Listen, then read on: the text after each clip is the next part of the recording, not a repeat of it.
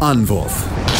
Der Handball-Talk auf meinsportpodcast.de. Servus und Hallo zum Handball News Update. Mein Name ist Tim Detmer und ich freue mich sehr, dass ich euch zu diesem neuen Format begrüßen darf. Dadurch, dass wir seit Februar aus Zeitgründen sehr inkonstant Folgen hochgeladen haben, haben wir uns dieses neue Format überlegt, um euch wirklich wöchentlich die wichtigsten Geschehnisse aus der Welt des Handballs näher zu bringen. So wollen wir einfach dafür sorgen, dass jede Woche mindestens eine Folge in eurem Podcatcher erscheint. Und ja, so viel zum Vorgeplänkel. Starten wir rein ins neue Format und blicken zunächst auf die EM-Qualifikation der Männer und das DHB-Team. Das DHB-Team konnte am Donnerstagnachmittag den 19. EM-Qualifikationssieg in Folge einfahren. Der 26 zu 24 Sieg in Bugojno kann dabei als Arbeitssieg eingestuft werden. Besonders überzeugend war die deutsche Mannschaft vor allem über die Außenbahn. So waren Linksaußen Marcel Schiller mit 10 Toren sowie Rechtsaußen Timo Kastening mit 7 Toren die erfolgreichsten Werfer der deutschen Sieben. Aufgrund der bereits gesicherten Qualifikation nutzte Bundestrainer Alfred Gislason das 150. Länderspiel von Abwehrchef Patrick Winczek, um verschiedene Spieler und Formationen zu testen. So begannen zunächst die jungen Sebastian Heimann und Juri Knorr neben Fabian Wiede im Rückraum. Das Spiel war nahezu über 60 Minuten sehr eng und keine der beiden Mannschaften konnte sich groß absetzen. Die höchste Führung im Spiel konnte die deutsche Mannschaft beim 11 zu 8 nach 22 Minuten verbuchen. In der Folge kämpften sich die Gastgeber jedoch zum 15 zu 15 Halbzeitstand heran. Bosnien auf der anderen Seite konnte viermal mit einem Tor in Führung gehen. Ein Faktor in der Partie war zudem das nahezu ausgeglichene Torhüterduell, Benjamin Buric wurde nur für einen 7 Meter ausgewechselt und verbuchte über die knapp 60 Minuten 10 Paraden und eine Quote von 29 Prozent. Auf Seiten des DHW-Teams bekam Andreas Wolf das Vertrauen des Bundestrainers, spielte 60 Minuten durch und parierte insgesamt 11 Mal. Am Ende steht bei ihm eine Quote von 31 Prozent. Seine elfte Parade beim Stand von 25 zu 24, anderthalb Minuten vor Schluss, machte den Deckel dann drauf. Timo Kastening behielt in der Offensive die Nerven und besorgte den Treffer zum 26 zu 24 Endstand. Am Sonntag geht es für das Team von Alfred Gislason zum Abschluss der Qualifikation gegen Estland. Es überträgt Sport 1. Bosnien spielt im direkten Duell gegen Österreich um Platz 2 und die direkte Qualifikation. Für die Bosnier wäre es erst die zweite Teilnahme bei einer Europameisterschaft. Dank des geschätzten Kollegen Rolf Bernardi kann ich euch zudem die Stimmen von zwei DHB-Spielern liefern. Es beginnt Johannes Goller. Ein Kampfspiel auf jeden Fall. Ähm, war alles in allem ähm, ein anstrengender Tag, weil wir natürlich heute angereist sind und äh, dann doch noch eine relativ lange Strecke vom Flughafen zur Halle zurückgelegt haben. Ähm, ich finde aber, wir haben im Großen und Ganzen eigentlich eine gute Abwehr gespielt. Ähm, natürlich kriegen wir auch, auch Gegentore, aber das war das, was wir uns vorgestellt haben. Ich habe in der ersten Halbzeit so viele technische Fehler im Angriff und ja, das macht uns das Leben schwer, aber es ist ein unglaublich schweres Auswärtsspiel, das wir zum Glück für uns entscheiden konnten. Ja, war schon wichtig, weil wir viele gute Trainingseinheiten hatten. Oder nicht viele, aber die Trainingseinheiten, die wir hatten, äh, haben wir gut genutzt. Haben uns, glaube ich, da äh, weiterentwickelt, sind als Mannschaft wieder enger zusammengerückt. Ähm, und es ist immer schön für Deutschland zu spielen. Zunächst einmal Dankeschön an Johannes Goller für die Aussagen und der zweite Mann vor dem Mikro ist rechts außen Timo Kastening. Er erklärt vor allem, was die Bosnier so unangenehm und gefährlich gemacht hat, aber auch, was die Mannschaft aus diesem Spiel mitnehmen kann. Ja, also ich glaube, heute war es eine andere Mannschaft aus Bosnien, die wir im Hinspiel getroffen haben. Ich glaube, deren beste Leute waren dabei und dementsprechend haben sie auch eine gute Truppe. Äh, ich glaube, es war trotzdem ein hartes Stück Arbeit für uns. Es war jetzt keine große Handballshow von uns oder von den Bosniern, aber ich glaube, wir haben heute mit Kampf und Wille dagegen gehalten und das Spiel am Ende dann auch verdient gewonnen, weil ich glaube, wir haben das ganze Spiel über geführt und äh, ja, ohne zu glänzen die zwei Punkte mitgenommen. Ja, ich glaube, das lag auch äh, viel an den Bosniern, die das wie im Hinspiel ähnlich gut gemacht haben, weil sie wirklich das Tempo verschleppen. Sie lassen sich nicht aus der Ruhe bringen.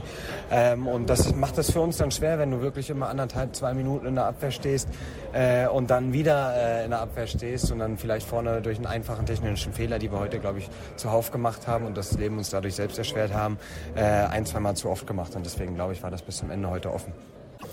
Ja, dass wir auch an Tagen, wo wir nicht spielerisch glänzen, glaube ich, mit Kampf und Wille auch Spiele gewinnen können.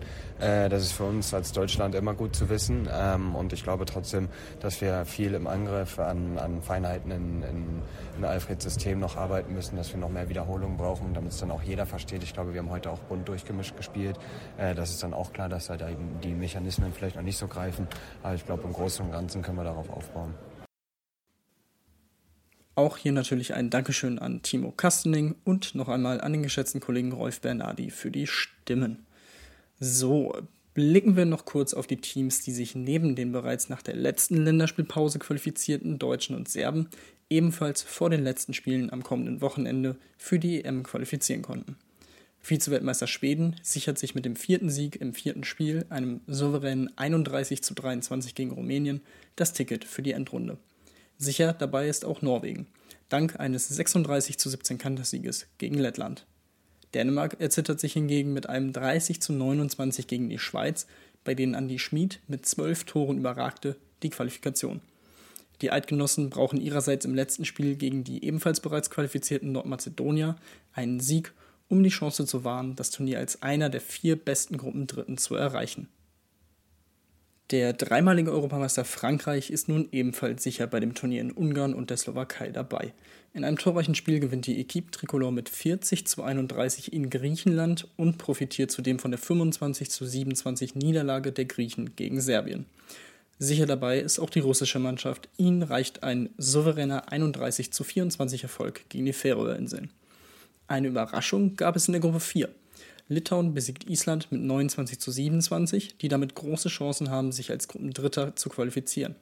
Letztmals war Litauen 1998 bei einer Europameisterschaft dabei. Dadurch, dass die Isländer das Hinspiel gegen Litauen mit 16 Toren gewinnen konnten, haben sie den direkten Vergleich gewonnen und können so nicht mehr von Platz 2 verdrängt werden. Auch Tabellenführer Portugal kann sich dank eines 41 zu 29 gegen Israel für die Europameisterschaft qualifizieren. Spannend bleibt es in Gruppe 5. Aufgrund des 27 zu 26 Erfolges gegen Slowenien geht es für die polnische Mannschaft am letzten Spieltag in den Niederlanden um den zweiten Platz. Die beiden Nationen trennen einen Punkt, das heißt die polnische Mannschaft muss gewinnen, um nicht als Dritter zittern zu müssen. Slowenien hingegen kann nicht mehr von den ersten beiden Plätzen verdrängt werden und ist somit ebenfalls bereits für die Europameisterschaft qualifiziert. Kommen wir nun zum Vereinshandball, denn die European League Halbfinals wurden ausgelost. Am 22. Mai trifft der SC Magdeburg auf den polnischen Vertreter Wisla Plock und die rhein löwen spielen in eigener Halle gegen die Füchse Berlin.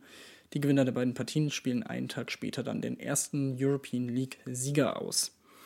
Ähm, und als nächstes möchte ich dann noch den Blick auf die Bundesliga richten, denn obwohl gerade Länderspielpause ist, haben sich dort einige Personalupdates angehäuft.